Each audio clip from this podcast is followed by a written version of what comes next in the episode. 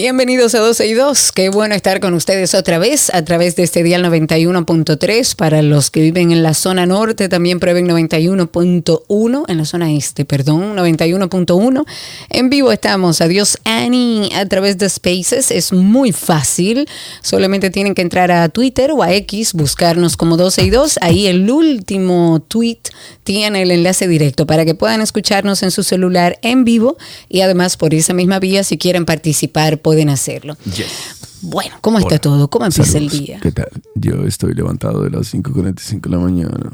Maravilloso, maravilloso. Sí, yo- yo- tú sabes que quiero lograr, quiero lograr pertenecer al, al grupo de, ¿cómo se llama? El club de las 5 de la mañana, ¿qué se llama? Club de las 5 Así de la se mañana. llama, Sí. según un escritor. sí. Quiero, quiero, quiero lograrlo, pero ahora mismo, ahora mismo, estos ojos me están ardiendo, Karina. ¿Verdad? Primero empezamos por ahí porque me levanté muy temprano y casi me estoy cayendo del sueño, pero yo no termino hoy hasta las 8 de la noche. Maravilloso, un parte de la vida productiva. Esta mañana, no sé si pudiste ver, Cari, que subí un video a, a Twitter y a Instagram. Lo subí sobre la situación que se da todos los días en la mañana, desde las 6 de la mañana hasta las 9 y media, 10, donde tú vas por el bulevar turístico de- del este. Aquí vas de Punta Cana a Bávaro Bávaro a Punta Cana y te encuentras con cientos, cientos de extranjeros que están ahí buscando trabajo por el día. Yo me imagino que la gran mayoría de ¿Cómo ahí... buscando y- trabajo por el día? ¿Y quién le va a ofrecer trabajo él? Ah, Ok, y lo van y lo recogen ahí para pero, llevarlo a trabajar y dónde baby, lo llevan pero, otra vez. Baby, pero baby, baby, vamos, vamos a ponerte el video para que tú oigas la No, descripción. yo lo vi, el que está- video, Ah, pero lo que pues quiero entonces, entender es dime. cómo es que unas personas mm, que no tienen empleo, vamos a decir desempleados extranjeros, porque no sabemos si tienen documentos eh, para estar en el país o no, se paran en la carretera a esperar que alguien los lleve a algún lugar a trabajar por ese día. Correcto. Entonces ahí voy. Ahí voy con mi planteamiento. Primero, sí, puede ser que sean que estén documentados y que estén ahí, vamos a suponer, buscando un trabajo de por día, porque tú sabes que las constructoras, hay más de 50 proyectos que se están llevando a cabo aquí en, en Bávaro, las constructoras necesitan esos obreros y bueno, están ahí los obreros, se ponen a la merced de que sean contratados y van y los recogen en camiones y los llevan a estas construcciones. Está bien, no hay problema, pueden tener sus papeles. Pero ¿por qué entonces cuando se menciona, viene la camiona, salen huyendo y se van como para dentro del matorral, para dentro de, de- de lo que todavía queda virgen de ahí, de, de los lados del bulevar? Pero es que el gran problema, sobre todo en la zona, en la zona este donde tú estás, es ese. Es que los mismos empresarios de la construcción y desarrolladores son los que siguen promoviendo que se contrate a personal extranjero indocumentado para hacer ese trabajo. Entonces, yo siempre he dicho que es muy fácil. Eh, si en el este es que vemos que incluso hay asentamientos de extranjeros, sobre todo de haitianos, es muy fácil averiguar dónde usted trabaja, qué es lo que usted hace, por qué usted no tiene papeles. O sea, más allá de meterlo en un camión y llevárselo nueva vez a su país porque están en, un, en términos irregulares en nuestro país, yo creo que hay que hacer una investigación, o sea, por qué ellos están aquí, quién le está dando el trabajo. a quién? ¿A los dueños de este país? No. Bueno, a propósito de investigación, vamos a retomar el tema de las elecciones municipales. Hay un informe que entregó la OEA, la Misión de Observación Electoral de la Organización de Estados Americanos. Ellos ya rindieron este informe, es un informe preliminar en el que se dijo que durante el proceso se comprobó, y yo creo que todos, la compra de votos por parte de fuerzas políticas, algo que es mm, muy similar a lo que ocurre en elecciones anteriores y que se ha resaltado además. Además vimos en este informe otra de las prácticas que también se detectaron, que fue un abundante proselitismo político en las inmediaciones de los centros de votación, No. llegando al extremo hasta de as- asediar a los votantes. ¿Qué? Esto no lo digo yo, esto lo dice la OEA. ¿Qué? Y yo puedo corroborar porque por lo menos en mi centro de votación, Ah, ¿qué pasó? eso fue lo que pude ver. ¿Qué? Hay un documento de 24 páginas, eh, esta misión que estaba liderada por el ex canciller de Paraguay, Eladio Loizaga, ha dicho que ese tipo de conducta no solo es un delito, que lo sabemos, está en contra de la ley, sino que dijo que ese tipo de conducta eh, socava el libre ejercicio del sufragio y compromete mucho la confianza de los votantes en todo el sistema electoral. Esto es parte o, o la razón, parte de la razón por la que muchos dominicanos prefieren no ir a votar, porque entienden que lo están haciendo en balde. Pero además la misión de la OEA dijo que solo en algunos casos intervino la policía militar electoral, porque incluso cuando uno se le acerca y le dice, pero es que mire, no puede haber propaganda de ningún Nada, político, no nada. Importa que sea de cualquier partido. Del PRM. Mira que le cubría la barriga completa, compadre. Y lo que dicen los que están ahí, los policías, eh, la policía electoral, es que eso estaba ahí cuando ellos llegaron. O sea, ellos ni saben que eso es ilegal que está ahí y ellos, que son la fuerza del orden, deben tratar de que eso no suceda. Pero además, en algunos casos, eh, como les decía, intervino la policía militar.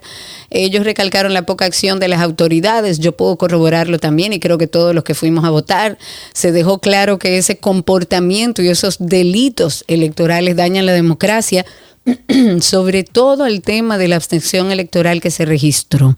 En ese tema en específico, la OEA explicó que ve con mucha preocupación que la participación en este proceso haya disminuido tanto respecto a anteriores contiendas en, en la República Dominicana. Y por eso ayer te decía que me parece irresponsable del presidente de la República, no así del candidato a la presidencia, que él haya tomado como, como candidato un comentario que se le hace en torno a la abstención de los dominicanos. Sí. Y él lo que dice es que él sacó a su gente a votar, señor presidente. sí, sí, Eso es una gran preocupación que usted debe tener como presidente si real y efectivamente le interesa el futuro y la democracia del país que dirige. Usted debería promover que todo el mundo vaya a votar, no solamente los que van a votar por Eso usted. no pasará. Ok, vámonos con que finalmente la Junta Central Electoral confirmó, confirmó el triunfo del candidato a la alcaldía de Dajabón por el PRM, Santiago Riverón, luego de que varios delegados de los partidos políticos y el Pleno de la Junta Municipal Electoral en Dajabón iniciaran ayer la, revi- la revisión y la validación de votos nulos. Según las informaciones confirmadas por la Junta Central Electoral, Riverón logró una ventaja de ¿cuánto voto? De cuatro. Cuatro votos. Cuatro votos. Recordemos que el primer conteo se dio como ganadora a Fiordalisa de León del PLD con un 45.49%, aventajando solo por un voto a Riverón. Yo lo que me pregunto, Karina Larrauri, Mi mismo. ¿cómo es que... O sea, y, y es que no revisan bien antes de, de- de dar válido o no un voto. ¿Por qué luego en un conteo, un reconteo, encuentran votos? Yo no... Yo, yo eso no- ¿Por qué hay un reguero de gente ahí viendo cada voto? Sí, se puede, pueden haber errores. Acuérdate que esto se hace, eh, lo hacen humanos Manuales, y puede- sí. pueden haber errores. Sí, pero o sea son, que- estamos hablando de 5, 7, 8, 10 humanos que están viendo la misma boleta y que si tiene un rayón esa boleta, es sencillo. Usted tiene que ir sí. con una cruna, ¿eh? O Debería serlo. ¿Es sencillo? ¿Es Debería sencillo? Eso no, serlo. eso, no, eso no es de que irse a la NASA a diseñar un, un cohete. Eso no es Elon Musk que te está poniendo un chip en la cabeza. O sea, es sencillo. No sé. Y si todo esto fuera poco, caiga quien caiga. Tengo tentáculos. ¿Quién soy? Este caso es un verdadero sancocho. Tengo tentáculos. Medusa soy. Y todo esto por venganza. Tengan cuidado. Medusa soy. Caiga Y como nosotros aquí acostumbramos a dar seguimiento a los casos para que no se nos olvide, en la Operación Medusa, la defensa de Alfredo Alexander Solano Augusto, que es el ex subdirector financiero de la Procuraduría General de la República, ha considerado de ilegales impertinentes y obtenidas fuera del plazo otorgado por el juez, más de 30 pruebas que presentó el Ministerio Público. Él ha pedido que sean excluidas del expediente durante la continuación de la fase preliminar de este caso Medusa, que sigue alargándose. Manuel Sierra e Ivo René Sánchez pidieron en sus conclusiones al juez eh, Mauri Martínez que anule esas pruebas. Esta presentación va a continuar el próximo viernes 23 de febrero a las 9 de la mañana en lo que sería la antigua Suprema Corte de Justicia en el Centro de los Héroes. Y según el mismo Manuel Sierra, uno de los abogados de Alfredo Solano, dice que esta es la única acusación que debe estar en los récords Guinness con 12.274 páginas. Pero al final, esto no es más que muchos documentos que ni siquiera son vinculantes. Eso dice el abogado. ¿Qué me hicieron? Bueno, eso es parte de la actualización del caso Medusa. Ok. Y si todo esto fuera poco, caiga aquí, caiga. Tengo tentáculos. ¿Quién soy? Este caso es un verdadero sancocho. Tengo tentáculos. Medusa soy. Y todo esto por venganza. Tengan cuidado. Medusa soy. Caiga aquí, caiga. Bueno, hace unos días, Karina, yo leí un artículo en el Diario Libre que incluso me preocupé por la influencia de ciertas personas que tras ocupar cargos públicos, beneficiarse incluso de impuestos, han ganado prominencia en la sociedad. Y estoy hablando del señor Magín Díaz, es ex asesor económico de la CDEE. ¿Eh? ¿Eh? y otras instituciones. Eh, Magín ha instalado paneles solares también en su hogar, aprovechándose de la ley 5707, que está bien eso, lo hemos hecho varios sobre energía renovable, pero ahora está en el ámbito privado, Magín pasa de ser un funcionario público a privado y emite algunas opiniones en medios de comunicación, Karina, que aunque no está vinculado directamente al sector eléctrico, oye, me preocupan. En una declaración, eh, Magín afirmó que la energía solar de autoconsumo, oye bien, costaría a las distribuidoras 100 millones de dólares. Es una cifra muy exagerada, extremadamente exagerada, porque eso contradice la realidad energética del, del país. Si fuera así, si fueran lo, que está diciendo Magín en ese escrito, eh, estaríamos hablando de que tendrían que haber un total como de 6.500 proyectos de energía renovable en el país y eso no es, esa, esa no es la realidad. Entonces, a pesar de esto, debemos considerar distintas perspectivas, incluso aquellas que las que de las que no estamos de acuerdo, escuchar gente con lo que eh, dice a cosas que no estamos de acuerdo y que no está pegado a la realidad. El presidente de ACFER incluso se sorprendió, porque yo hablé con él ante estas afirmaciones y trató de, hablar con Magín y decirle, mira, vamos a juntarnos, vamos, vamos a hablar de estas cifras de que tú tienes para enseñarte algunas de las realidades con números de el o sea, de la producción solar en residencias del el país.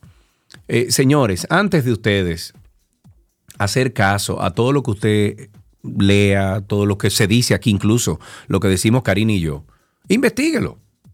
Conchale, mira, Karina dijo tal cosa. Déjame ver si es verdad. Déjame ver si la matemática da. Ah, Sergio se puso a hablar de esta cosa. Déjame ver si es verdad. Y punto, cuestione.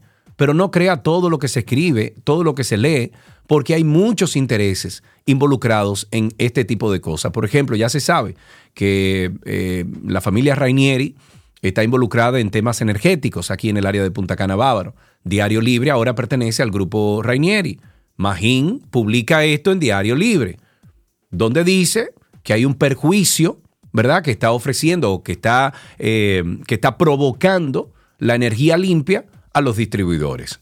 No sé, hay mucha coincidencia. No me gusta eso.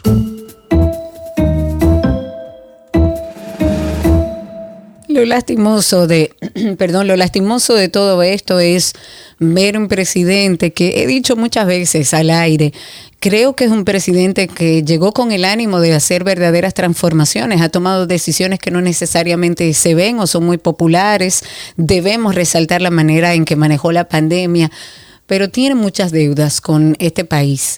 Quisiéramos creer que el proceso de la pandemia restó mucho tiempo de acción a este gobierno porque tenía que hacer frente a muchísimas cosas, a muchísimos frentes que estaban abiertos. Pero yo creo que como, como presidente, eh, Luis Abinader debería tener mucho cuidado y sentarse a revisar cuál fue su propuesta de gobierno y tratar por lo menos de rescatar, si es que gana nueva vez, como dicen las encuestas, de retomar esos temas pendientes que estamos viendo una situación de abandono. ¿En qué sentido? En el sentido de la mujer, en el sentido de los niños. Mira ese caso de Conani que es terrible, terrible. Y el caso de la mujer va hasta la niña y adolescente, que también está desprotegida. Y este tema de la energía renovable, de un presidente incluso, que lo he dicho muchas veces, llegó en un Tesla y uno entendería que tenía una visión un poco más abierta en estos temas, lamentablemente tampoco cumplió con el compromiso que hizo en su programa de gobierno cuando estaba en campaña. Habrá que ver y evaluar lo que se ha hecho. Es bueno que cuando volvamos a votar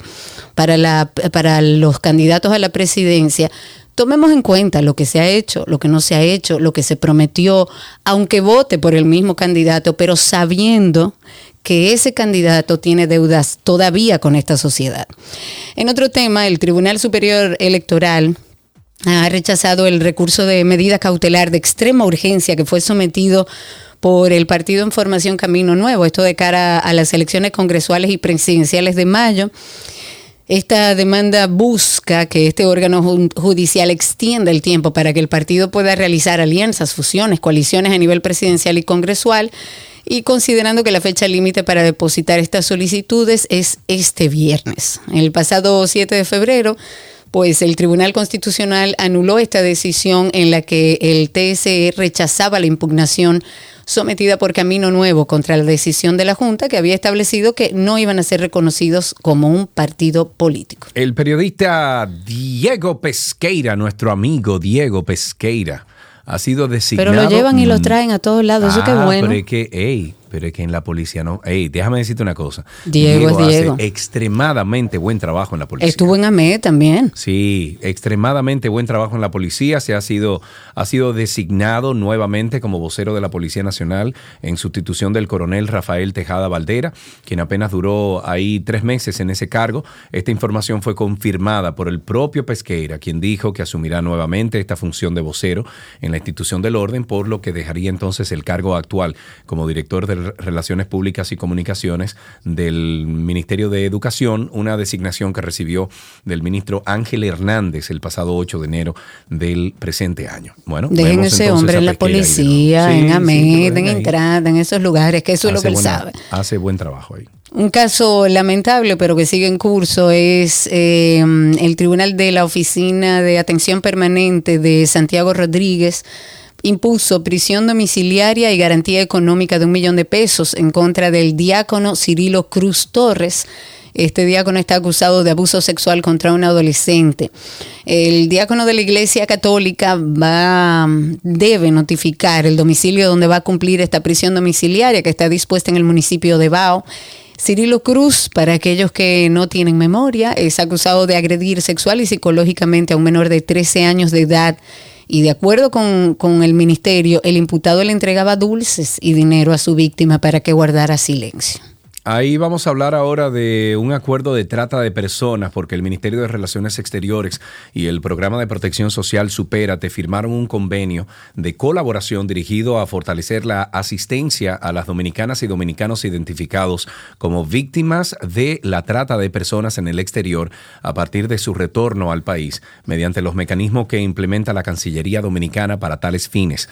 El convenio contempla que el MIREX se encarga de identificar a esas víctimas víctimas dominicanas de la trata de personas en el exterior y coordinar las necesidades de asistencia requeridas para referirlas a Supérate con los casos detectados una vez hayan retornado al país, así como dar seguimiento a los casos remitidos. Y en otro tema, algo lamentable que comentábamos ayer, para actualizarlo, el candidato a director del Distrito Municipal de Hondo, en Dajabón, Domingo Núñez, alias Mingo, lamentablemente falleció luego de que se complicara su situación de salud. Ayer lo hablábamos, había ingerido una sustancia desconocida luego de haberse enterado que perdió la candidatura en las elecciones municipales que celebramos el domingo. Él era miembro del Partido Verde de la FUPU, fue llevado al Hospital Ramón Matías Mella en Dajabona y recibió todos los primeros auxilios. Eh, luego de tomar esta sustancia, pero luego se complicó, fue referido al centro médico Rafael Rodríguez Colón, donde tristemente falleció. El presidente de la Asociación Dominicana de Profesores, Eduardo Hidalgo, informó que la docencia y el calendario escolar están afectados por las fumigaciones en las fincas agrícolas aledañas a escuelas públicas en Cenoví, en San Francisco de Macorís y el Ranchito en La Vega. Eduardo Hidalgo llamó a las autoridades a suspender de por Dios esta práctica que ya ha provocado la intoxicación de estudiantes y profesores en una escuela de Cenoví, afectando además la comunidad educativa en esas localidades. eh, del interior del país. Hidalgo dijo que las seccionales de esas comunidades han realizado diversas jornadas de lucha reclamando la solución de este problema que ha continuado afectando la docencia y responsabiliza al ministro de Educación de permitir que continúen ocurriendo estas cosas. Yo quería comentar algo que alarma y mucho. En nuestro país, una, uno de cada tres personas justifica la violencia contra la mujer si ella es infiel a su pareja. Un aumento en comparación con el año 2014, de acuerdo, de acuerdo a los datos ofrecidos por la encuesta eh, Barómetro de las Américas, que ha ido publicándose desde el día de ayer. No quedarían hombres si aplicáramos la misma violencia de aquí para allá. Pero aparentemente la sociedad en la República Dominicana entiende que si una mujer es infiel es lógico que su marido la violente, la maltrate y le dé. Este informe establece que un 2% de los dominicanos consultados en el año 2023 dice que aprobaría el uso de la violencia contra una esposa, una esposa infiel. Luego se habla también de un 33% que dice que no la aprobaría, pero lo entendería, y el 65% que no lo aprobaría ni lo entendería. Según este informe, eh, informe, hubo un aumento en comparación con los datos del año 2014, en los cuales solo el 26% no aprobaba la violencia, pero la entendía, mientras un 71% dijo que no aprobaba la violencia contra la mujer ni la entendía. La comparación de estos dos años, o sea, 2014 y 2023, parecen evidenciar que en nueve años de diferencia no estamos avanzando en materia de violencia de género, más bien estamos en retroceso y esto es producto de lo mismo que hemos venido comentando aquí en el programa. La mujer está abandonada en este gobierno. Vamos a invitarles a ustedes a que se integren a Karina y Sergio After Dark. Usted pasa por 12y2.com, 12y2.com y ahí usted va a ver un banner que dice Karina y Sergio After Dark y también el 12 y 2 podcast. Por favor, suscríbase a ambos. Advertencia, este episodio contiene temas delicados. Las estadísticas no muestran la realidad de lo trágico que es la realidad del abuso en nuestro país. con muchísimo temor, evidentemente, porque sí, me amenazaron. Mira, si hablas, te pasará esto, le pasará algo a tu madre. Nunca dije nada. Y hoy vamos a hablar de un tema que, que nos une a muchos en el silencio. Me decía que si yo se lo decía a alguien, iba a quemar nuestra casa con mis hermanos y mis padres dentro. Y que yo me iba a quedar sola en el mundo y que nadie iba a saber por qué. El temor que eso me daba con tan solo ocho años, no se lo puedo explicar. Y volvió a pasar y volvió a pasar y volvió a pasar. aunque se pueda comunicar verbalmente, el niño no entiende lo que está pasando. El niño no sabe lo que es abuso sexual porque no tiene ninguna experiencia en lo que es el desarrollo de la psicosexualidad. Karina y Sergio, After Dark. Como dije, Karina y Sergio After Dark está disponible en todas las plataformas de podcast, pero es más fácil si usted en su celular le da a 12y2.com, escribe 12y2.com y ahí se va a encontrar entonces con dos banners. Uno que le va a llevar a, le va a llevar a 12 y 2 podcast y otro que le va a llevar a Karina y Sergio After Dark. Ahí estamos siempre con ustedes los viernes a las 7 de la noche con muchísimos temas interesantísimos. Así empezamos 12 y 2. Regresamos de inmediato. Que quieres está en 12 y 2.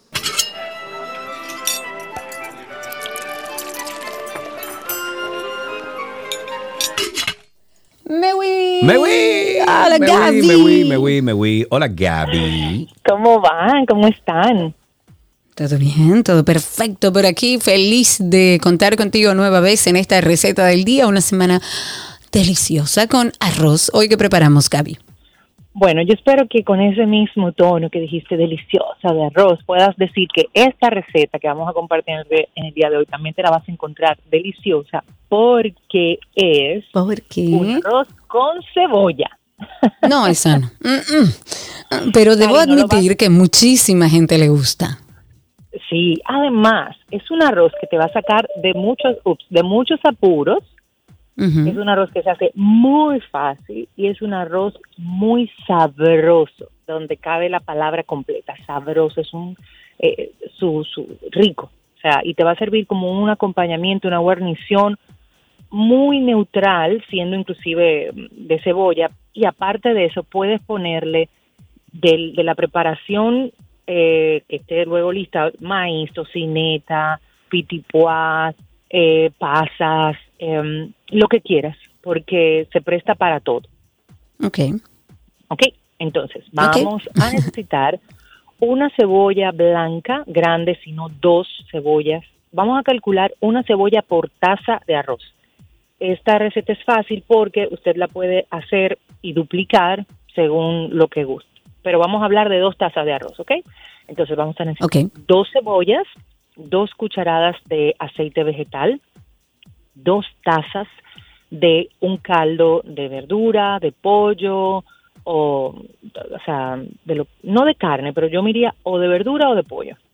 Dos tazas de Ok. arroz, sal y pimienta al gusto, la sal muy leve porque todo va a depender del, del caldo que usted utilice, pero sí necesitamos un poquito de sal primero para las cebollas y al finalizar media taza, perdón, un tercio de taza de puerro picadito. Pocos ingredientes, pero muy fácil. Entonces, en un caldero, usted va a agregar sus dos cucharadas de aceite y aquí va a sofreír las cebollas cortadas en cubitos. ¿Qué tan presentes los cubitos? Bueno, ahí va a depender de su gusto. Si lo quiere en base al sabor o que tenga presencia. A mí me gustan cubitos medios. Vamos a darle un toque de sal y pimienta. Vamos a caramelizar estas eh, cebollas y ya vamos a cocinar a fuego medio, como por un par de minutos. Vamos a incorporar nuestro caldo, dejamos que el caldo comience a hervir y entonces agregamos nuestro arroz. Vas a mezclar, yo bajo el fuego y dejo eh, tapado por unos 10 minutos y luego destapo por los próximos 10 minutos. Todo depende Ok. cómo a usted le guste el arroz, si le gusta granadito, si le gusta un poco más pastoso. El, el- el arroz tarda aproximadamente entre 18 o 20 minutos para cocinarse.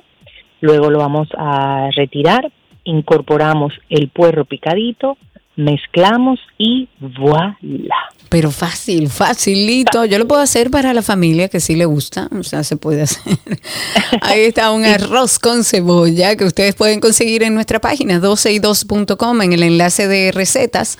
Si no, también se puede ir por el perfil de 12 y 2 en Instagram o el de Gabriela, gabriela.reginato. Gaby, gracias. Bueno, un beso simplemente iba a añadir que ya al final, si quieres incorporarle maíz, se lo agregas como el, si fuera el puerro o tocineta tostada o pasas, que queda muy rico con pasas y almendras, que se lo puedes poner. Si utilizas pasas y almendras, te recomiendo las almendras tostarla un poco junto con las pasas y así te quedan las pasas un poco más sudaditas, las mezclas, Claro. le agregas el puerro y otra vez, voilà. ¡Mua! Un beso y sigo en sintonía. Un abrazo grande. Gabriela Reginato estuvo con nosotros compartiendo en esta semana que tam- estamos utilizando como ingrediente el arroz. Si ustedes tienen algún arroz especial que se hace en su casa, comparta la receta a través de nuestra página 12y2.com o a través de nuestro usuario en Instagram, asimismo, 12y2.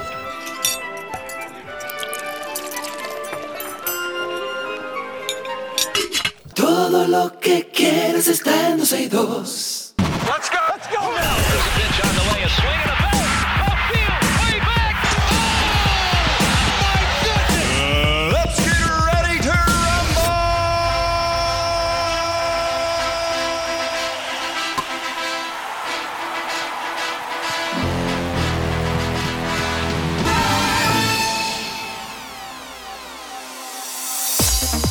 Ya estamos en noticias del mundo deportivo, nos vamos con béisbol. Los Rays de Tampa Bay han agregado a su plantilla el torpedero al torpedero dominicano Ahmed Rosario, a quien han otorgado un acuerdo con, por una temporada a cambio de 1.5 millones de dólares. Rosario se une al club con la posibilidad de quedarse como titular o con la titularidad en el campo corto con el conjunto de la división este de la Liga Americana.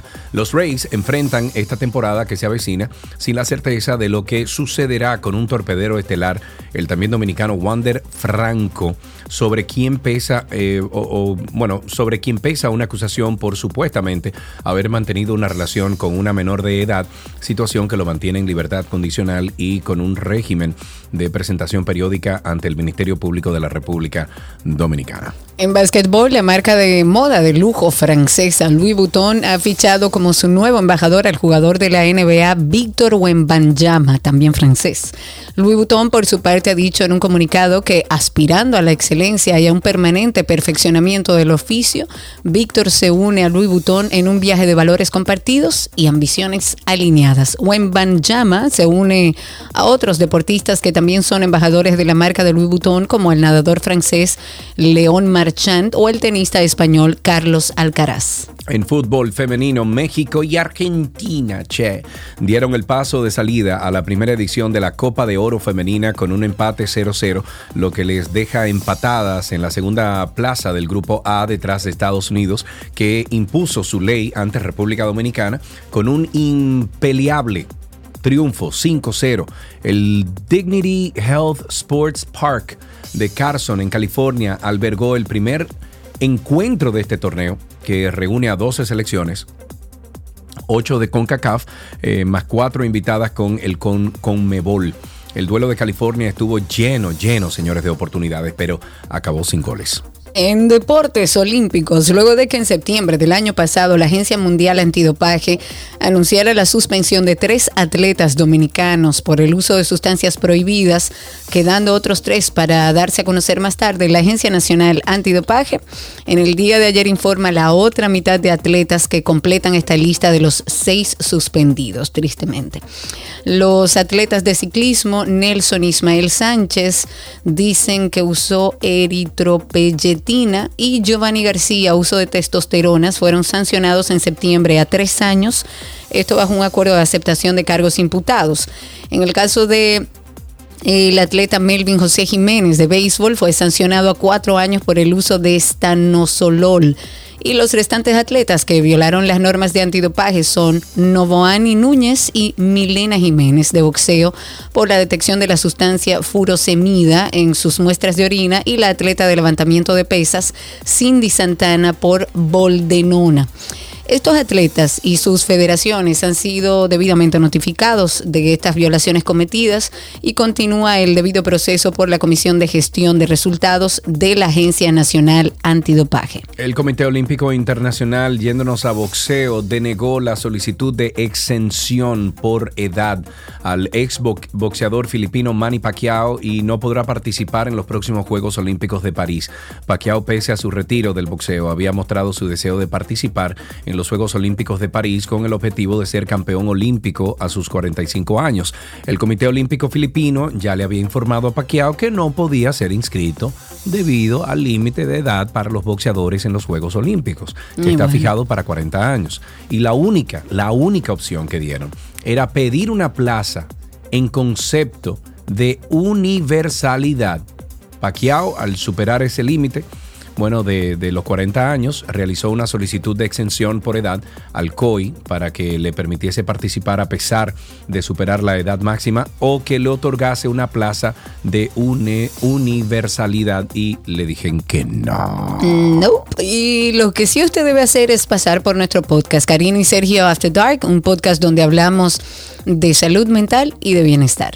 After Dark. Tú entiendes, Karina, que tú has sufrido un miedo irracional de estar, por ejemplo, en lugares de donde es difícil escapar, espacios exteriores o cerrados y con mucha gente, muy concurridos. Mire, Sergio, la respuesta es sí. Yo te pregunto esto porque este es uno de los síntomas que puede sufrir una persona que atraviesa eh, la agorafobia. Definitivamente cuando vamos a hablar de agorafobia tenemos que entender que es una sensación difusa, desaprensiva que se desata en tu cuerpo, en tu cerebro, donde tú tienes miedo no solamente a espacios abiertos, sino a estar en cualquier espacio donde tú no te sientas seguro. Es un tema que tenemos que tratar, que tenemos que hablar, porque mucha gente no lo entiende, le suceden cosas como esta, me da miedo manejar, me da miedo hacer cosas que hacía antes, me da miedo estar en un grupo grande de personas. ¿Se puede uno sanar de la agorafobia y de la ansiedad? Sanar, sanar, así como que desaparezca, pues, pues, pues Karina y Sergio. After Dark. Karina y Sergio After Dark está en todas las plataformas de podcast. La forma mucho más fácil que ir a, eh, ir a Google es que usted entre ahora mismo a nuestra página 12y2.com. 12y2.com se escribe 1, 2 y 2.com. Ahí usted va a encontrar muchísimas cosas, muchísimas informaciones. Más de 15 años de informaciones que tenemos en la página dividida por segmentos, pero usted se va a encontrar unos banners que dicen 12 y 2 podcast, Karina y Sergio podcast. Usted le da un clic y eso le lleva directamente a las plataformas que usted utiliza para escuchar podcasts. Ahí está Spotify, Tuning Radio, Pandora, bueno, muchísimo, Tuning, eh, muchísimo.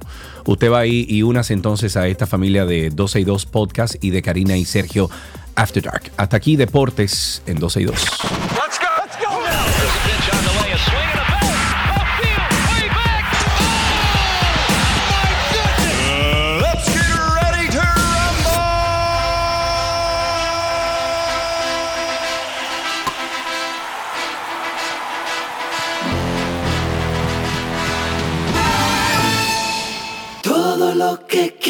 Está en 12 y 2.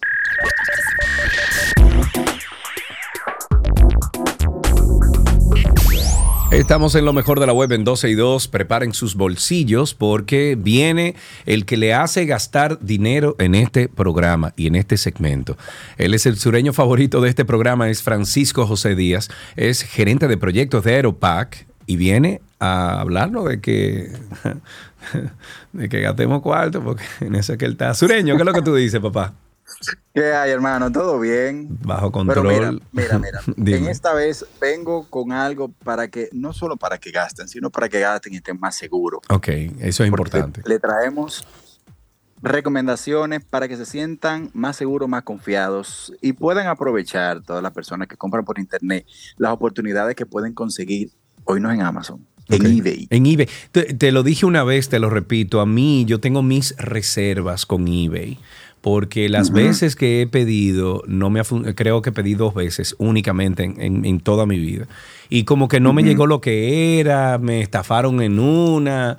eh, no sé, Ah, no, tengo pero- mis reservas, loco. Toma nota, men. Ok, vamos a ver. Toma Dime, nota. Dime. Eso que tú estás diciendo, uno lo ha escuchado, le ha pasado a ciertas personas, eh, pero lo que traigo hoy es justamente para que eso que te sucedió a ti no le pase a, a más nadie. Eso ahora no, no está libre de que ¿verdad? pueda suceder, pero vamos a, a limitar esas, esas probabilidades. Lo primero, Sergio, colocar en la barra de búsqueda el artículo que tú deseas, poniendo exactamente, si tiene un modelo, poner el modelo, si es un artículo que, una ropa que es con talla, poner la talla que usas. Segundo, en caso de ser eh, zapatos, ropa, verifica que en las fotos de ese artículo hayan fotos donde se vean las medidas tomadas o con una regla o con un centímetro con una cinta. ¿Por qué, Sergio?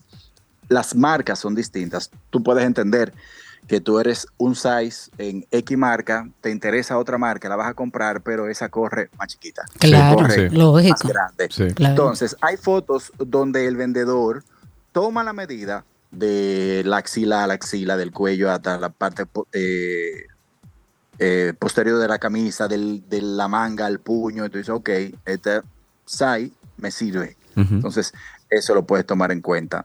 Ok.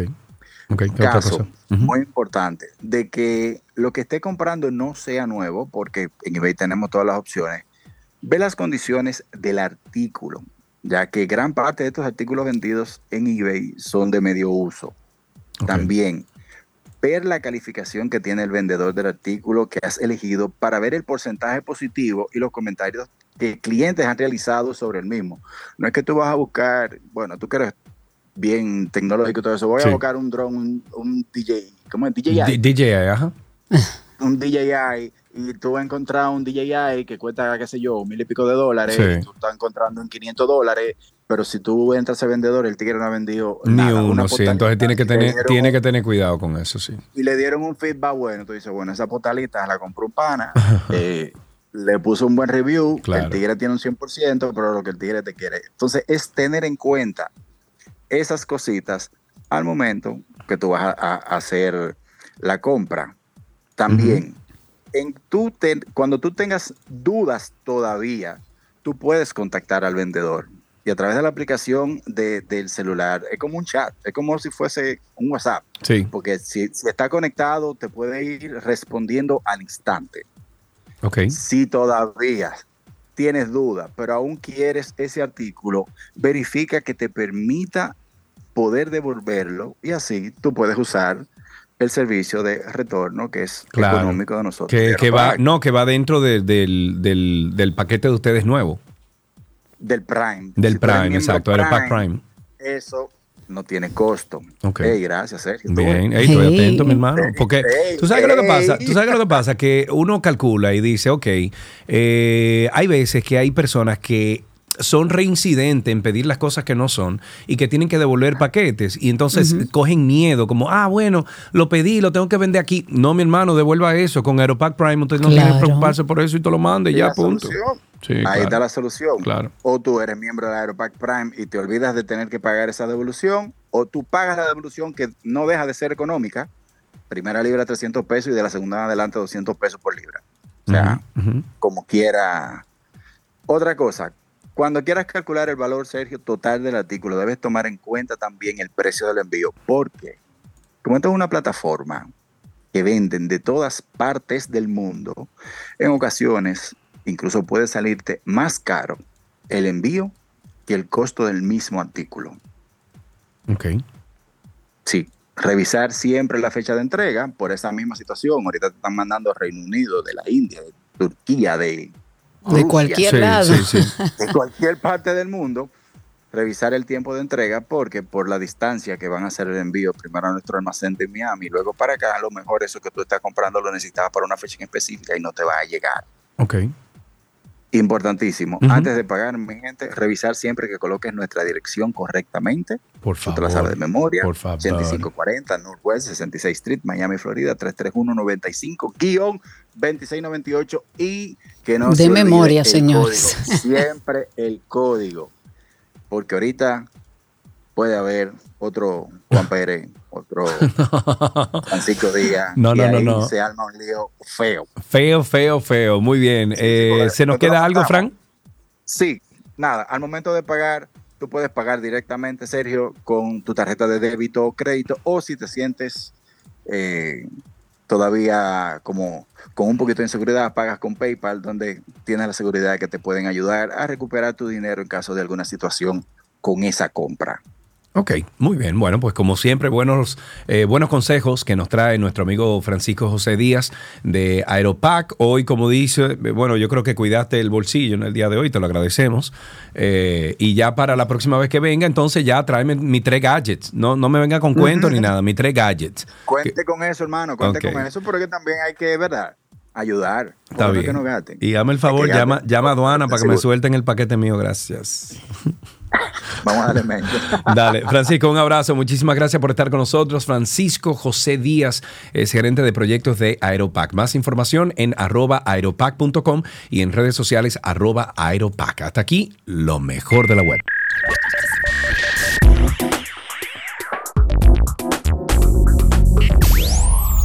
Todo lo que quieres está en 262.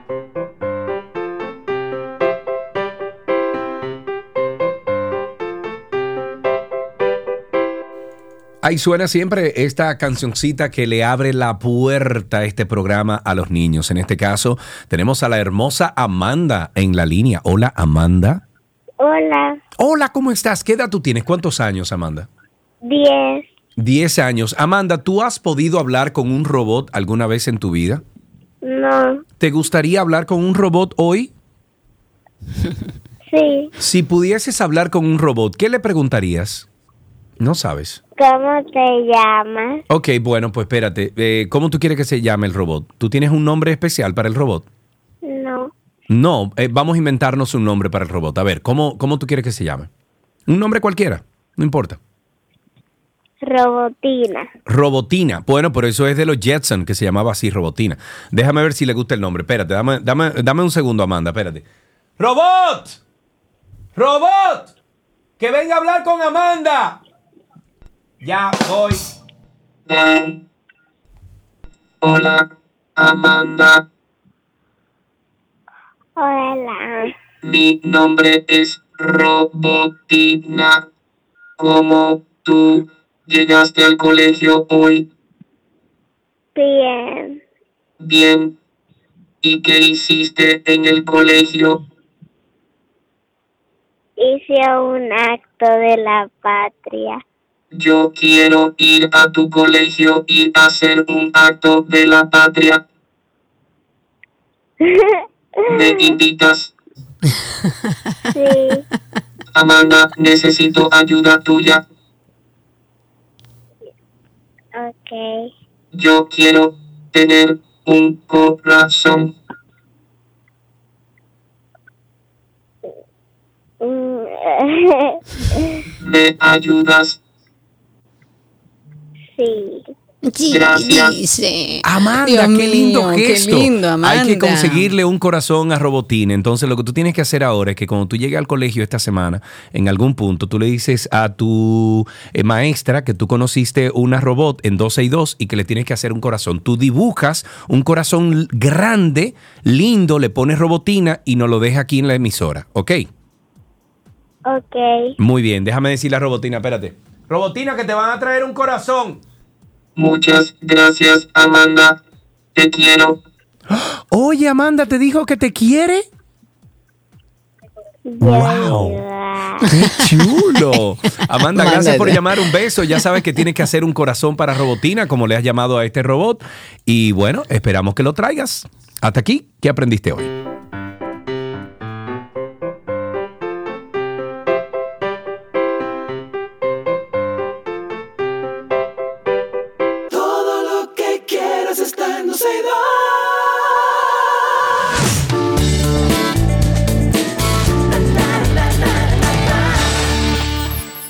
Aquí están las informaciones de entretenimiento. La familia de Brian Wilson, fundador de la banda estadounidense The Beach Boys, ha solicitado la tutela del músico a causa de la demencia que sufre.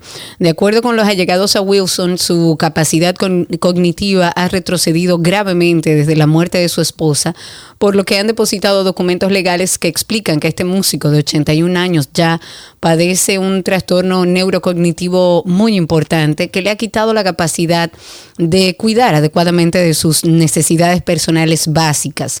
El equipo de la familia de Wilson informó que su esposa era quien había cuidado de él, pero que con su fallecimiento repentino su padre quedó completamente desprotegido. A principios de esta semana la familia de este legendario compositor colgó una publicación en Instagram en la que ellos explicaban que habían tomado la decisión Luego de haber consultado a los siete hijos de este músico, a los doctores, a los miembros del personal de toda la vida y al propio Wilson, especificaron que los representantes de la familia serán quienes asumirán la tutela de este músico. Bueno, eh, si ustedes no saben quién es eh, Brian Wilson, eh, fue uno de los creadores de esta emblemática canción.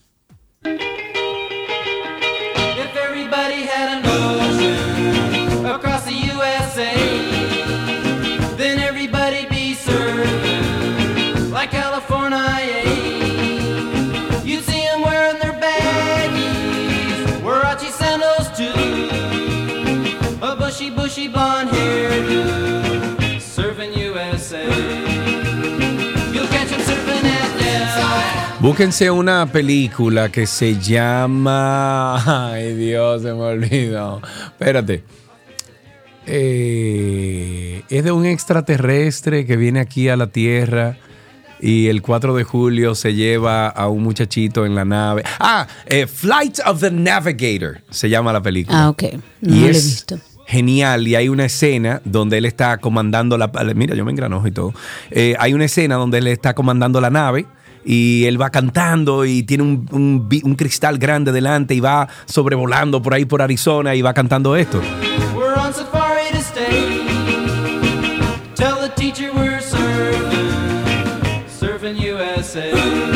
Bueno, en otra noticia, Gwyneth Paltrow, la actriz Gwyneth Paltrow y su nuevo e inusual musical. Recuerden que eh, Gwyneth era hace una vez que todavía se vende. No sé si tú. Claro, ella tiene toda una ¿Tú línea de uno? productos. No, no, no, no hace falta. Huele Pero sí conozco. parte Sí, huele a su parte íntima. Ella tomó como base el olor Una, una vela. que de. huele a su parte Sí. íntima. Sí, sí. Señora, la gente está loca. Sí. La actriz, eh, eh, lo grande es que tú entras a la página y no, tú tienes que esperar 3, 4, 5 meses para que te manden una vela de esa. Y Sí. cuesta 75 dólares, una velita. Ah, pero chiquitica. mal no le va entonces. Bueno, ¿cómo yo sé todos esos datos?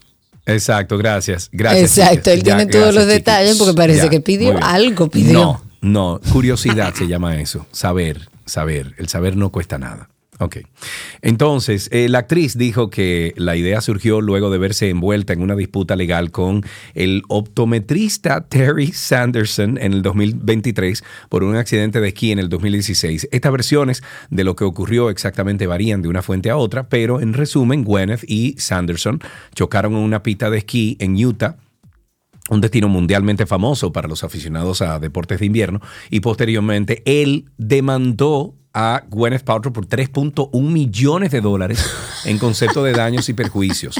La estrella de Hollywood fue finalmente indemnizada con un dólar por daños y perjuicios después de que el jurado determinara que Sanderson era el único responsable de lo que ocurrió. Entonces el juicio de ocho días se convirtió en un espectáculo mediático gracias a los testimonios de los implicados, las preguntas de los abogados y esta situación se convertiría entonces muy pronto en un musical titulado Gwyneth Goes Skiing que se estrena en Egyptian. Theater en Park City, en Utah. Pero Oye, de esa tipa está no bien, esa tipa está no bien. puede ser, Esa tipa está bien. Yo, ojalá yo poder ir a ver eso. Hasta yo.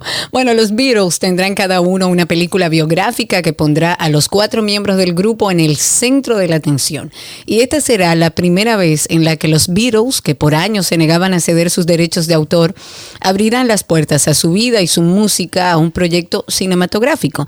Sony Pictures anunció un acuerdo que podría empequeñecer todas las películas biográficas musicales que le han precedido, bajo el cual las historias, por ejemplo, de Paul McCartney, de John Lennon, George Harrison, Ringo Starr, serán narradas en un cuarteto de películas y se espera que las películas se estrenen en cines de manera innovadora, que incluso coexistan en cartelera.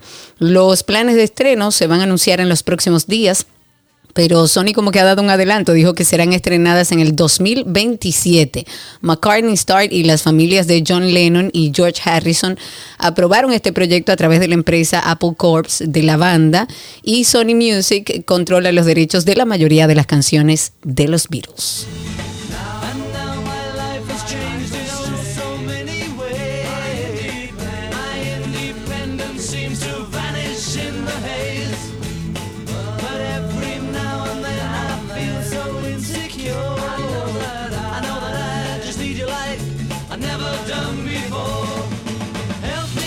Bueno, nos vamos con que la canción Hotel California, señoras y señores, se convirtió en uno de los sencillos más memorables del rock y, Y casi sí. medio siglo después, esas páginas escritas a mano de letras en proceso se han convertido en el centro de un juicio penal inusual que comienza este miércoles, porque el comerciante de libros raros se llama Glenn Horowitz, el ex curador del Salón de la Fama de Rock and Roll, Craig Inciardi, y el vendedor de recuerdos, Edward Konsinski, están acusados de conspirar para poseer e intentar vender manuscritos de Hotel California y otros éxitos de los Eagles sin el derecho de hacerlo. Los tres se declararon inocentes y sus abogados dijeron que los hombres no cometieron ningún delito con los documentos que adquirieron a través de un escritor que había trabajado con los Eagles. Pero la oficina del fiscal de Manhattan dice que los acusados confabularon para ocultar la propiedad en disputa de los documentos. Esta canción eh, era una de las canciones que cantaba mi hermano Tato, que falleció hace unos años atrás, constantemente en todos los karaoke. Tato cantaba Pero ¿y quién no? Sí, Bueno, sí. Pero Tato lo cantaba muy bien, déjame decirte. Cada vez que él se paraba, uno lo veía y decía, pero señor, entona. Pero bien, bien. There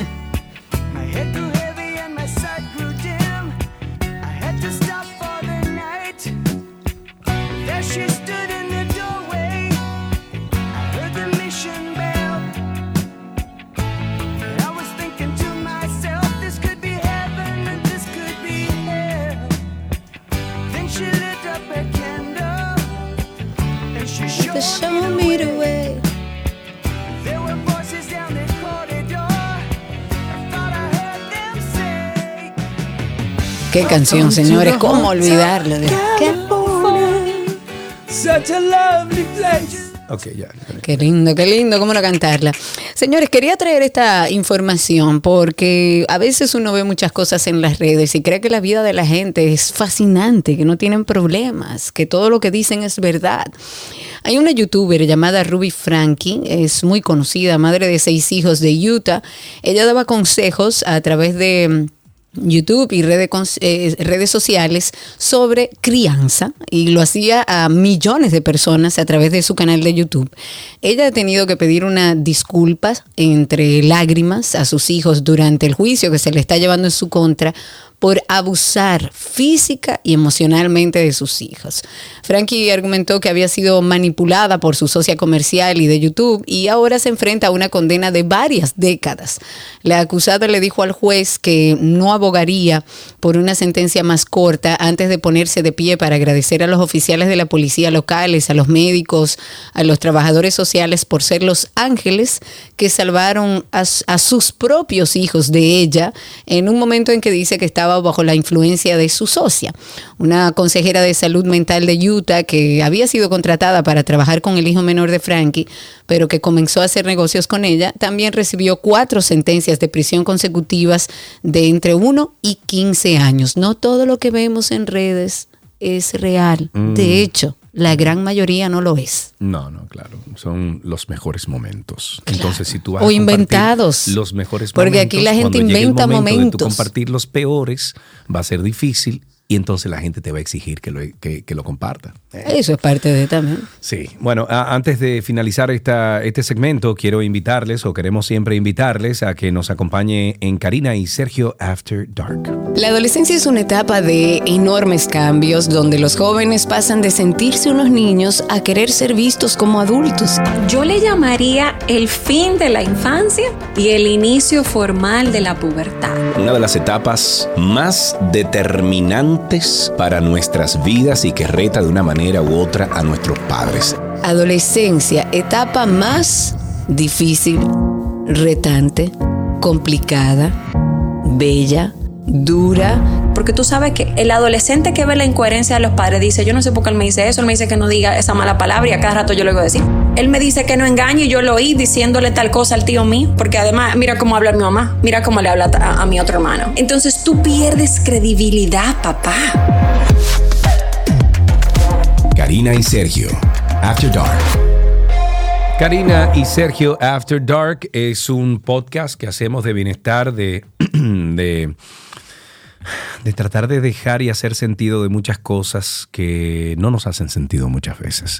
Siempre nos acompañamos de profesionales que nos ayudan a entender estos conceptos, estas cosas, estas eh, experiencias de vida que nos cambian muchas veces. Y por eso le estamos invitando a que pase por 12y2.com, 12y2.com, la página, y usted va a buscar un banner ahí que dice Karina y Sergio After Dark, le da un clic y eso le va a llevar directamente a cualquiera de las plataformas que usa para, mm, para el podcast. Mientras tanto, hasta aquí, entretenimiento en 12 y 2.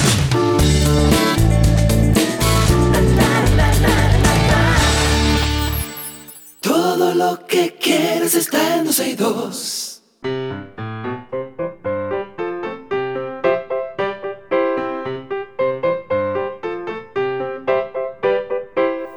Ahí está la, la canción, la puerta, el enlace, el interfaz. Dame más sinónimos. Ajá, El contacto directo con 12 y 2 y nuestros pequeños oyentes que ya están ahí en la línea. Que por cierto, hay una canción que se llama Contacto. Eh, ¿Eso, Chiqui, de quién es? De mm, uno de los mm, raperos, una.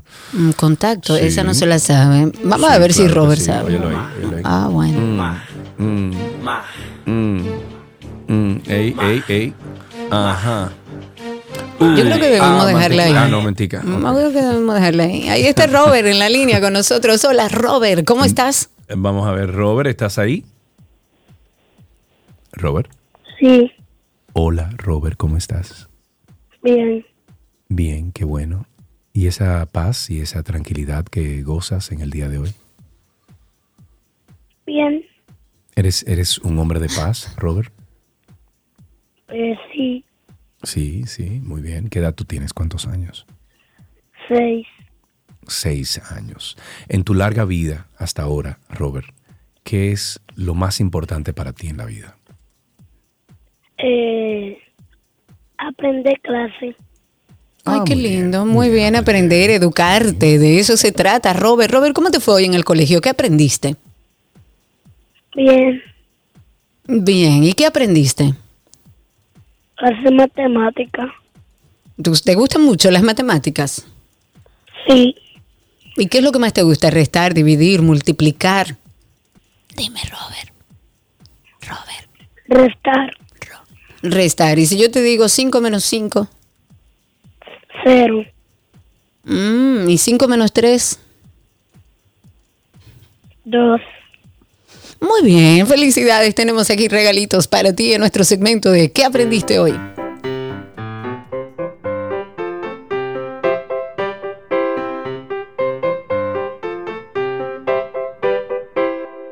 Todo lo que quieres está en 12 y 2.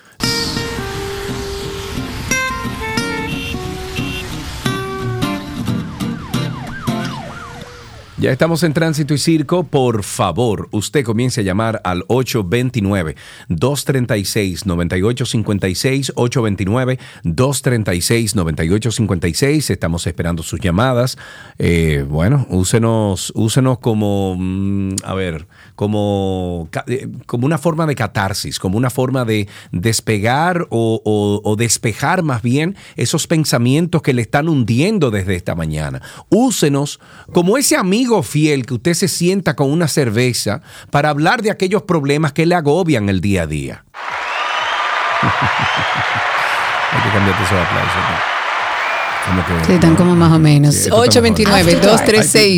829-236-9856. Eh, Recuerden, a través de Spaces también estamos en vivo para ahí con ustedes. Habíamos tenido una situación, pero ya reconectamos. Pueden empezar por Twitter, buscarnos como 12 y 2 y ahí se conectan con nosotros. Señores, continúa la inconformidad. Antes de levantar esa llamada, el PLD ha informado que rechaza el resultado final dado por la Junta, luego de que se recontaran los votos nulos que mm, se realizaron a los resultados de las elecciones municipales de Dajabón específicamente. Ahí el delegado político del PLD ante la Junta, que es Danilo Díaz, dice y denuncia que el órgano electoral solo contó 11 de los 22 votos que fueron declarados nulos y sigue reclamando que se complete el reconteo o la revisión de los mismos. Y dijo algo que quiero citar. Dice, y cito, lo que ha hecho el director de juntas electorales, el señor Ramón Urbáez, por presión del PRM, que quiere ganar a la mala allí donde perdió, a través de presiones de este tipo y compra de miembros de la Junta, el PLD está reclamando que se complete el conteo de los votos nulos en las 11 boletas que no han sido contadas. Ahí tenemos una llamadita al 829-236-9856. Hay dos llamadas, nuestra queridísima People y Alex. Empezamos con People. Hola, Pipa. Hola, amor bella, ¿cómo estás? Mira que lo dije con V, por lo de bella, bella y por lo de amor bella. Cuéntanos, Una Railsa. pregunta en el chat, pero no sé, pensaron que yo me llené de odio, pero está bien. ¿Qué Sergio, será? ¿Quién es aduana? ¿Quién es aduana, Sergio? ¿Quién es aduana? ¿Cómo así? Pues sí. No te preocupes, chiste interno. Mira. Karina, con ese... Con Ah, que me suelte el paquete a, a comentario- Juana, eso. Diablo, tú, tú no sirves. Tú no eres buena, Raílsa, ¿eh? ¡Aló! Aló. Dele para allá. Francisco, Con el dile, dile a Aduana que me comentario. suelte el paquete. Sí, Que tienen un paquete retenido ahí por unos impuestos que tengo que pagar. con el comentario de la, de la abstención que hubo con las elecciones, la real preocupación que yo tengo es por qué el, el, el presidente y los políticos no están más preocupados por eso. ¿Por qué justifican? No, solo fue un 53%. Un 53% es muy alto. Eso te está diciendo algo. El pueblo no quiere votar por ninguno de ustedes. Entonces, no sé qué, no sé Sí, qué es pensar. así, ¿Por es no así, es. Sí. Yo creo que hay que utilizar el referéndum eh, que ya está habilitado en nuestra constitución dominicana eh, para hacer preguntas como esas. O sea, eh, aquella pregunta, por ejemplo, de las tres causales, del uso de marihuana eh, eh, medicinal, de muchísimas cosas del Código Penal. Todo eso, señores, se puede utilizar en el referéndum. Lo que pasa es que no le conviene a los políticos, porque es que tienen todo amarrado y quieren seguir con todo amarrado aquí en este país para, para un interés propio, para un interés de, de grupos. Compadre. Alex, buenas tardes. Hola, muy buenas tardes, eh, Tránsito. Bienvenido. Algo increíble. La avenida del puerto completamente viable como si fuera de madrugada. Aprovechen. ¿Qué? Señores, aprovechen esa vía. Increíblemente. ¿Y por qué es Increíblemente. Gracias por el dato. Sabrá Dios. Hay días en los que uno dice, ¿qué es lo que pasa? Que está todo tan tranquilo que uno no quiere ni decirlo. 829-236-9856 y a través de Twitter Spaces que tenemos aparte de nuestra comunidad ahí conectada, también pueden solicitar ser hablantes. 829-236-9856. Señores, a dos días de celebrarse los comicios, porque tenemos que seguir hablando de estas elecciones, eh, ciudadanos siguen denunciando que las alcaldías del Gran Santo Domingo aún no inician el retiro de la propaganda política que corresponde a los candidatos que se postulaban alcaldes y regidores en, en esa ronda electoral. Da tristeza ver cómo los mismos candidatos a alcalde ensucian la ciudad.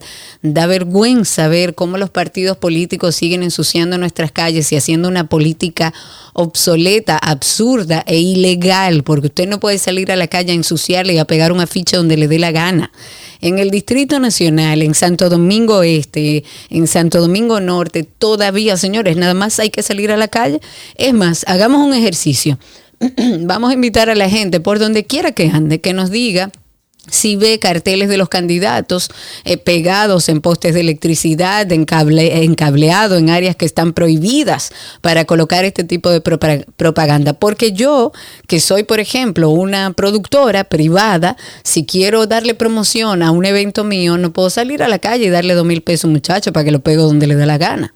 Porque yo voy presa y tengo que pagar una multa. Pero a los políticos, como se le permite absolutamente todo en este país, entonces uno tiene que morderse la lengua y con frustración entender que ellos aparentemente tienen el permiso y uno no. Pero no solamente eso, sino que lo hacen. Pasan las elecciones municipales y todavía seguimos viendo esos afiches y esos carteles ilegales porque son ilegales. Llámenos al 829-236-9856 y díganos si pueden ver algunos cartelitos cerca de ustedes que donde quiera hay. Aquí en Arroyo Hondo, esto, es, esto da vergüenza. La Todos- cantidad todos de... lugares, Karina, aquí en Bávaro todos también. Eso da, lados. eso da grima, men. Tú metete en una de las calles donde hay mercaditos y que para que los turistas vayan llenos de tú esa foto. Entonces- Pero da porque entonces- vergüenza porque son los mismos alcaldes que están el ensuciando la además. ciudad. Diablo, Los mismos candidatos a alcalde. Hacen, hacen unos eh, afiches feísimos. O sea, No feísimos. me importa si son lindos o son feos o son grandes Pero o los son afiches chicos. además son feos. No estoy importa hablando lo que gente, sea, no estoy hablando de los, puede. de, los, de los diseños de los afiches. Hacen unos afiches horribles. Porque es obsoleta, es absurda esa publicidad. Ahí Por está Dios. José en la línea. Adelante, José, cuéntanos. Hola Karina, ¿cómo están? Bienvenido, muy bien. Qué bueno. Karina, yo soy de Moca y en Moca no se ha retirado ni un afiche de los políticos que Nada. estuvieron aspirando a regidores y, y síndicos de aquí de la del municipio de Moca. Absolutamente ninguno se ha retirado. Y es la ciudad está horrible, horrorizada con todos estos afiches, o sea, una contaminación visual que tenemos aquí en la ciudad, que por todos lados que tú miras solamente ves eso, eso, eso y eso. Exactamente.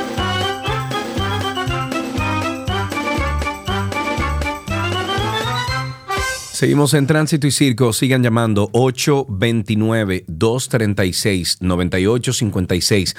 829-236-9856 es nuestro teléfono aquí en 12 y 2. Eh, Boquita y yo estamos tomando sus llamadas para que nos cuenten cómo está la calle, cómo está el circo. Desesperada es lo que está Boquita. Ahí está Marcia en la línea. Cuéntanos, Marcia. Buenas tardes, un saludo para Sergio y Karina. Hola.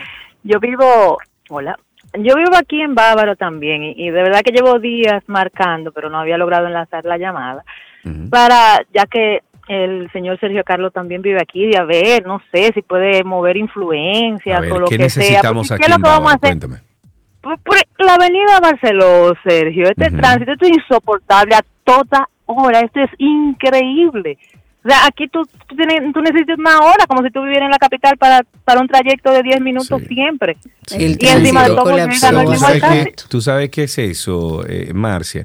Que no hay muchas calles de desahogo aquí y, como esto se construyó sin un master plan, se construyó sin un- una planificación de, expansión, esa avenida Barceló que empieza en el Boulevard Turístico del Este por lo- los lados de Downtown y se mete para allá adentro y se va para allá adentro a, a Lopezán, hay todos esos hoteles que están para allá adentro, Karina. Esa es la única vía.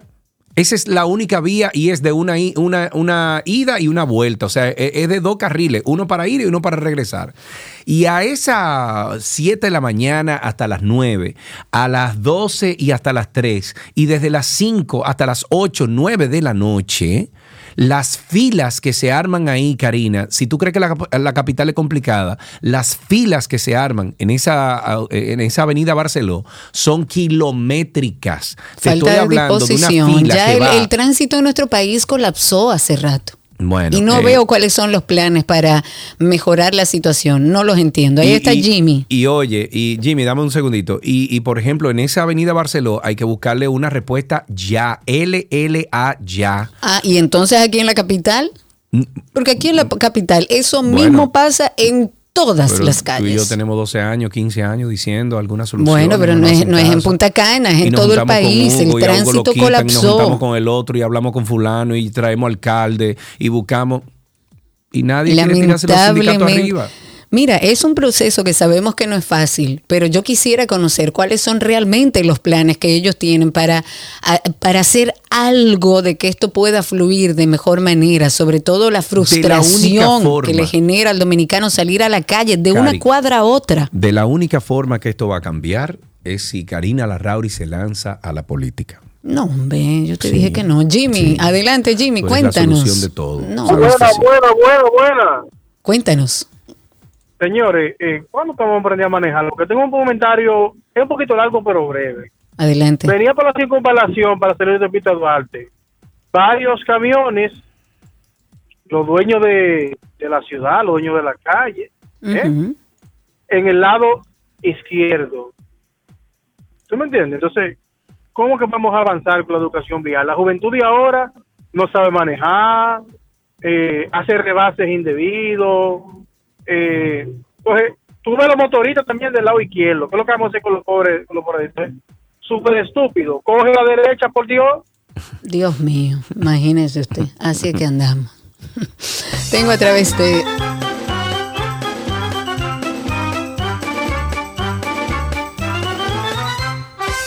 Tengo a través de Twitter Spaces. Ahora sí voy a empezar con Lucas, que estaba primero. Adelante, Lucas, cuéntanos. Gracias, buenas tardes a todos. Bienvenido.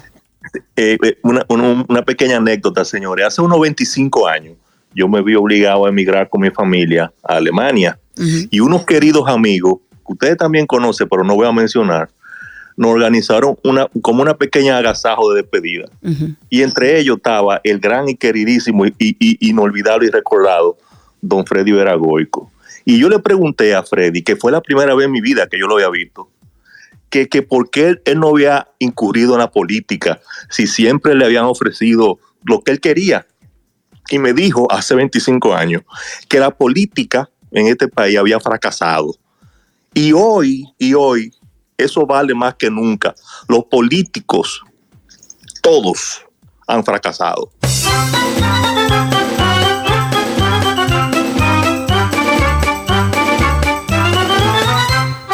Sigo a través de Spaces ahora con nuestro amigo Brian, que está ahí adelante, Brian. Hola Karina, hola Sergio, ¿cómo están? Bien, bienvenido, cuéntanos. Se me fue Brian. ¿Dónde estás, Brian? Te perdí. Aquí, aquí, aquí, aquí estoy. Adelante. Chicos, hablando de caos y de colapso, este, el aeropuerto de Santiago han hecho el nuevo parqueo y nadie se parquea y todo el mundo se parquea a- en las afueras y se arma un tapón antes de entrar, que eso parece la Máximo Gómez aquí. Porque es que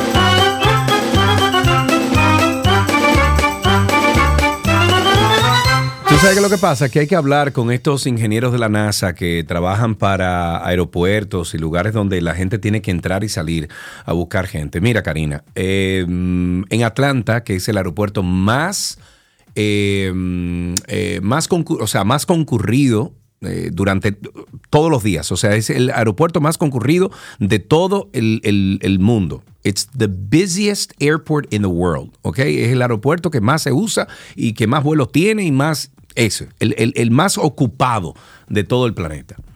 ¿Tú sabes lo que hicieron ahí, Karina? ¿Qué hicieron? Entendieron el problema del parqueo, entendieron el problema de pasar a buscar gente y entendieron que tenían que dar una respuesta a eso.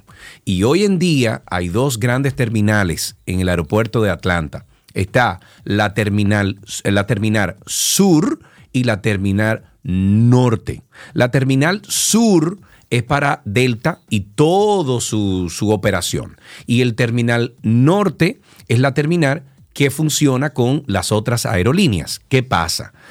Hay un, hay un parqueo destinado para cada una de esas terminal- eh, terminales y lo que han hecho es que hicieron un, vamos a decir que un espacio de desahogo.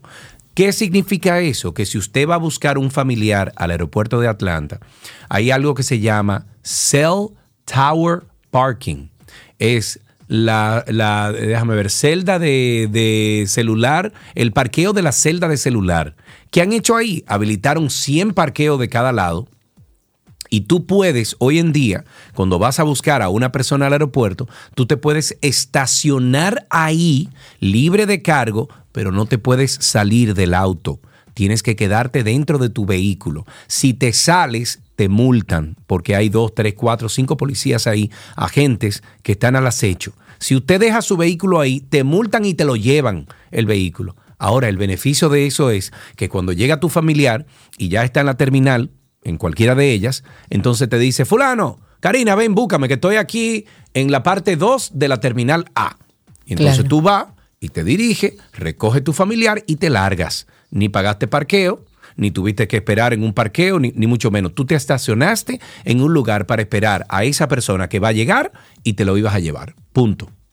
Dicho Entonces, eso, nos vamos a un- Óyeme, aquí en, eh, en el aeropuerto de las Américas hay suficiente espacio para hacer eso.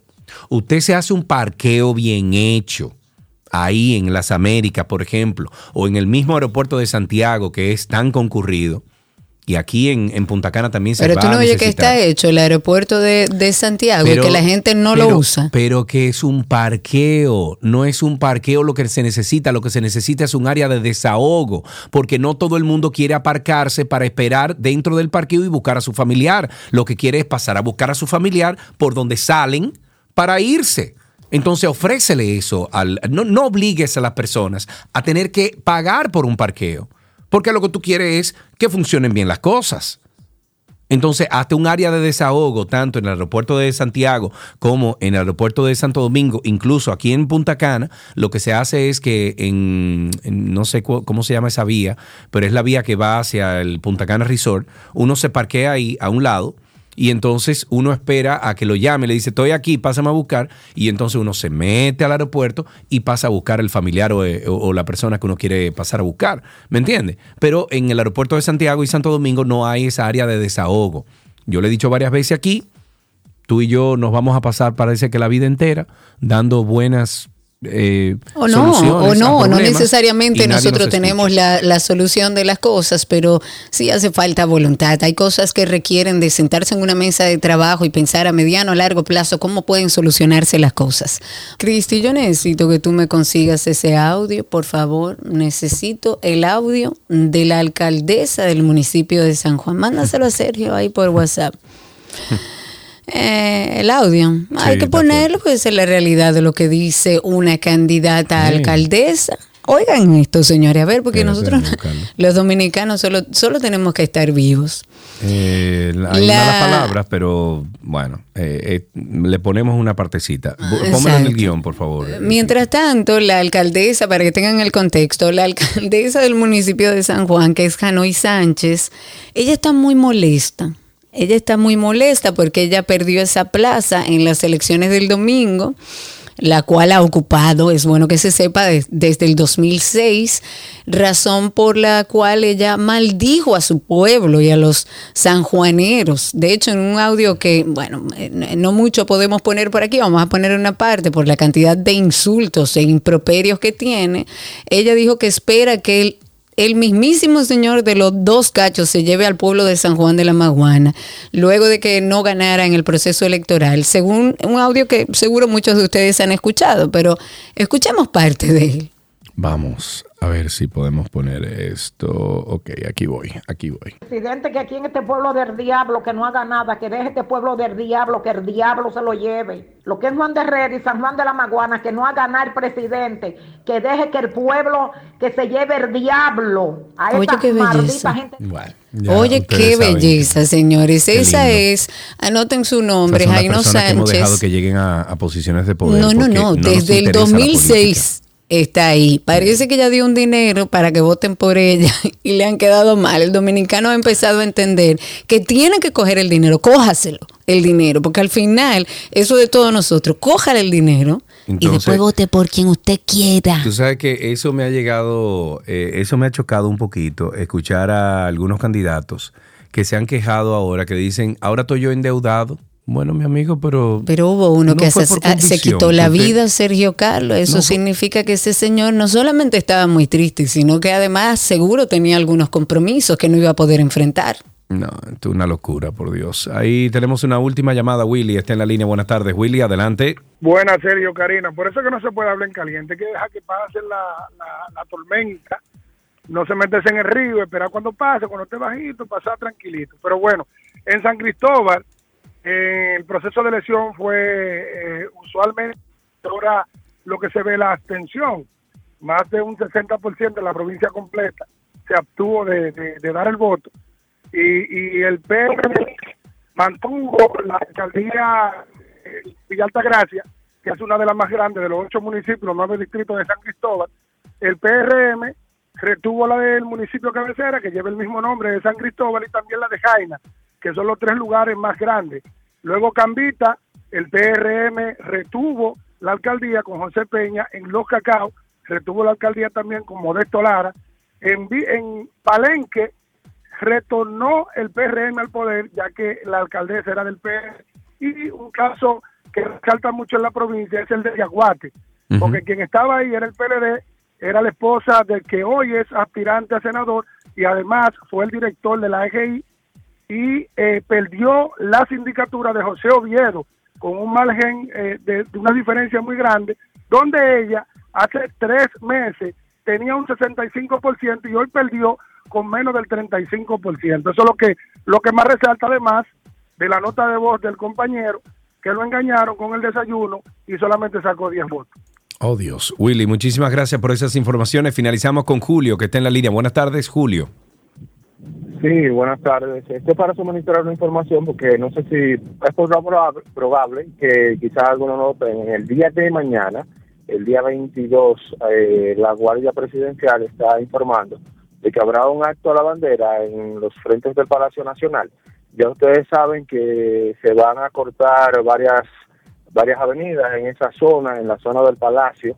Eh, lo doy a conocer porque recibí este comunicado desde el colegio de mis hijos para que eh, eso eh, lo tengamos en conocimiento. Eso Gracias por el aporte. 7:30.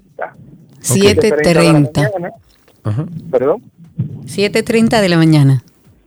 Sí, correcto, para que las personas que esa es su ruta natural lo tengan pendiente, aquellos que no le llegue la información de este comunicado. Gracias, muchísimas gracias. Vamos a finalizar con Jeremy The Moon, que lo tenemos en Spaces, ya para cerrar este espacio de tránsito y circo. Jeremy, habilita ahí tu micrófono, ojalá podamos escucharte. Cuéntanos. Sí, buenas tardes. Eh, yo le acabo de publicar un video en, en comentarios donde se ve un grupo de personas haciendo celebrando por porque ganó su, su compañero. Y de, como le digo en el video, son desde las 7 de la noche, tenían ese musicón espectacularizando el paso peatonal y, y la calle. Lamentablemente. Gracias por tu llamada. Dejamos hasta aquí tránsito y circo. Todo lo que quieres está en 262.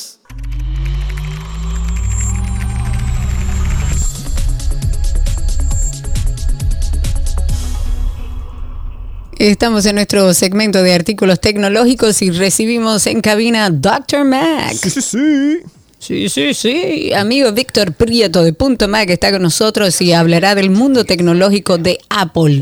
¿Qué es lo que suena, señores? Ahí tenemos a Mickey haciendo el setup de los Vision Pro. Mickey, Mickey no me lo Pero no debería ser ahí en cabina. Dile a Mickey que Ya si quiere hacer el setup, que toda- salga mira, de la cabina. Es uno de los efectos del Vision Pro.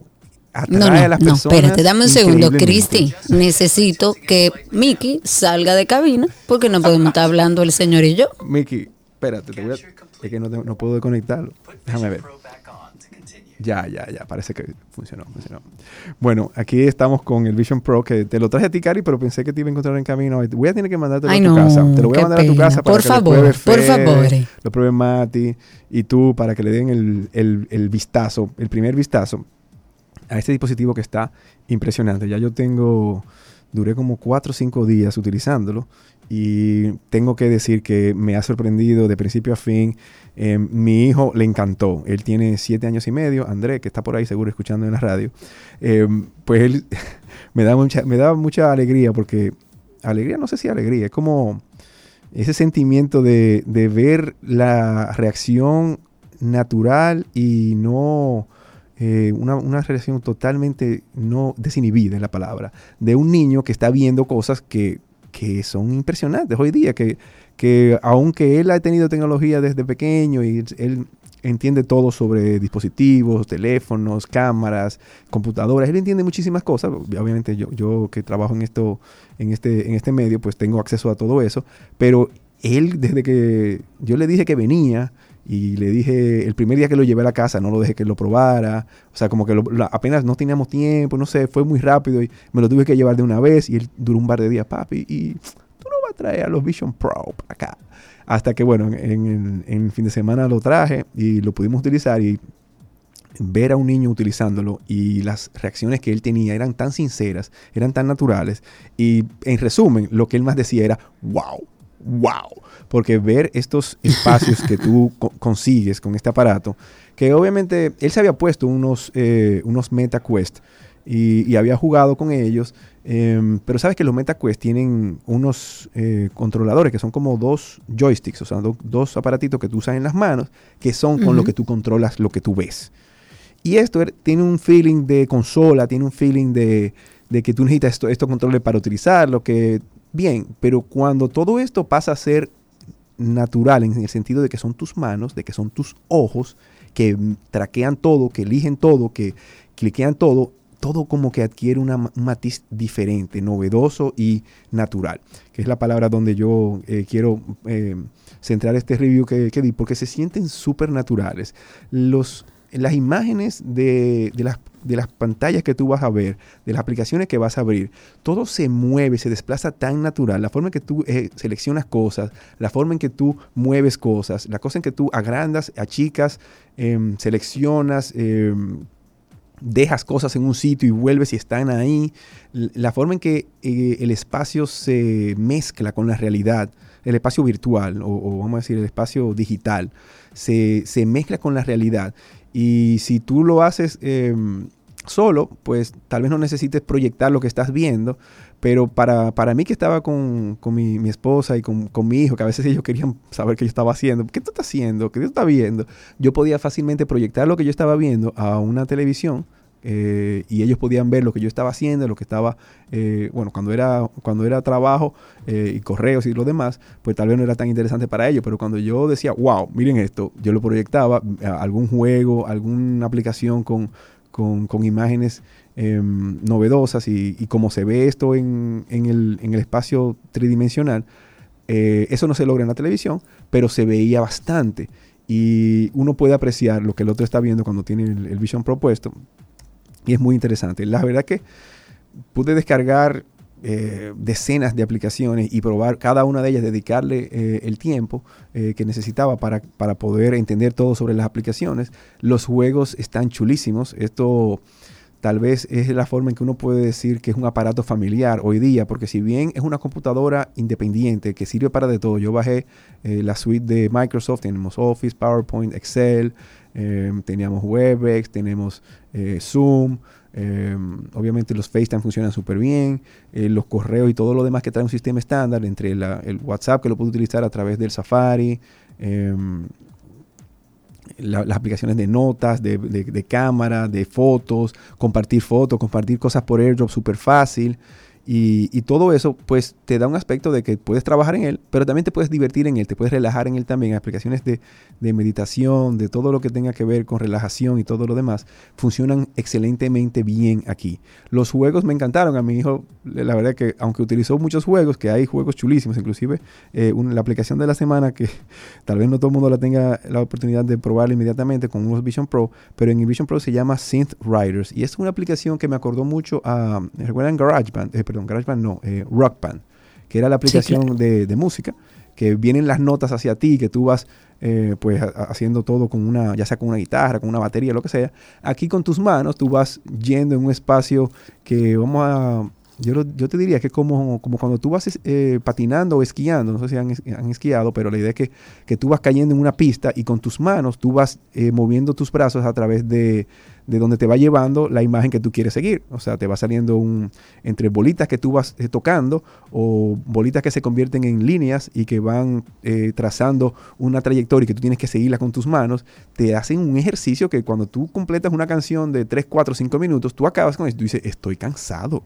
Estoy cansado de tratar de obtener una puntuación buena, tratando de acertar en- con exactitud donde quiera la aplicación que tú lleves tus manos y eso es un ejercicio, o sea, este aparato, yo después de, ven acá, no hay computadora que me haga trabajar más que lo que yo trabajé en esta computadora eh, que se pone en la cabeza y que uno puede eh, pues estar horas, o sea, en el fin de semana la verdad que tenía tiempo que no me pasaba tanto tiempo en, en- dedicado a, algo en un fin de semana, yo soy muy de salir, de correr, de, de de hacer deportes, de salir al aire libre, todo eso me gusta, pero en el fin de semana dije, tengo que dedicarle en algún momento muchas horas a este aparato para conocerlo bien y, que, y ver eh, de qué está, eh, de qué es- Claro, qué y distribuir la información. Claro. Mira, cambiando un poco de tema, Víctor, vi que Apple recomienda no usar arroz en equipos mojados, que eso es un clásico. A cualquiera que se le Sí, moja un celular. Víctor aquí también. Sí, pero esta Bueno, pero ya lo dice Apple de manera formal. Parece que ya Apple dijo, tiró la toalla y dijo, miren, tenemos que publicar un artículo de soporte para esto, porque si ya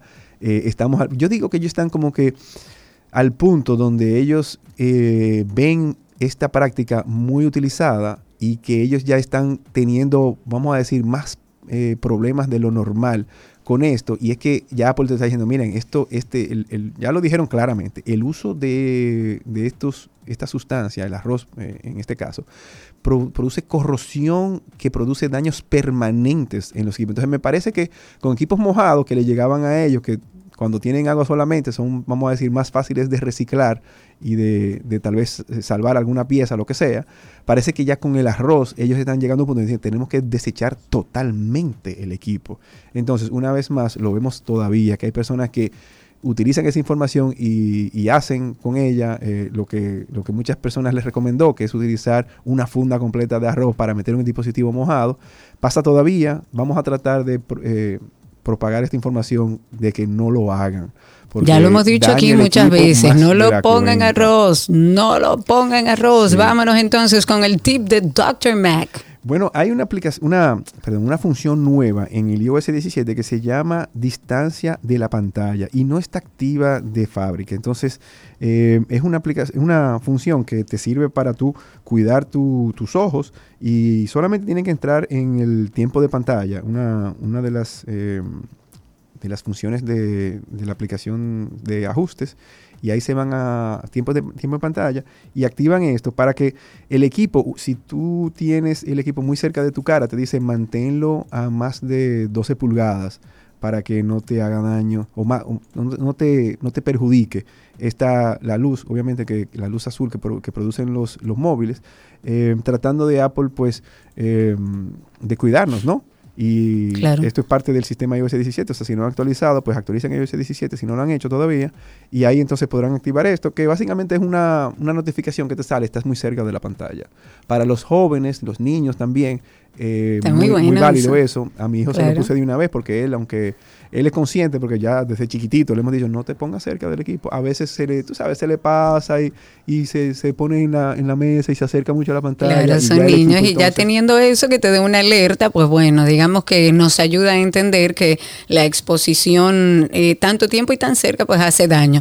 Rapidito, porque ya tenemos que finalizar la aplicación de la semana Vic que tenemos ya dice, para finalizar. Un saludo a Cavada, que fue que me llamó con esto.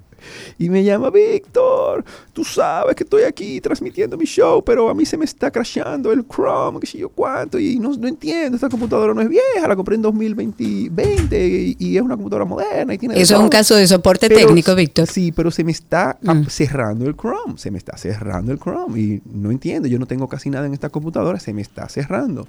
Y bueno, le dije, bueno, Cavada, mira, lo mejor es que tú la traigas, vamos a verificar el equipo y ver lo que tiene. Y cuando me llaman los muchachos de nuestro taller, me dicen, pero Víctor, esa máquina no la han actualizado desde que la compró. no ha son cosas de actualizado".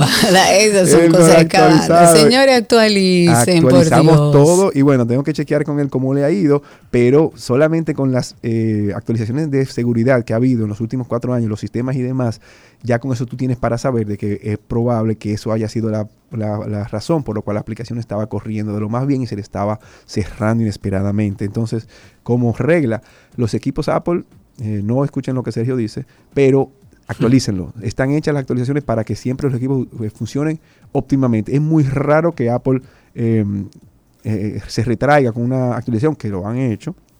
Y tal vez lo que yo le digo a la gente, desen dos días, tres días para actualizar cuando salen la- las funciones nuevas. Pero siempre actualizar es un saludable y te previene muchísimas cosas como esta que traemos esta semana. Perfectísimo, Víctor. Muchísimas gracias, Víctor Prieto de Punto Mac. Estuvo con nosotros. Pueden conseguirlo en redes como arroba punto Mac RD y dejamos hasta aquí artículos tecnológicos.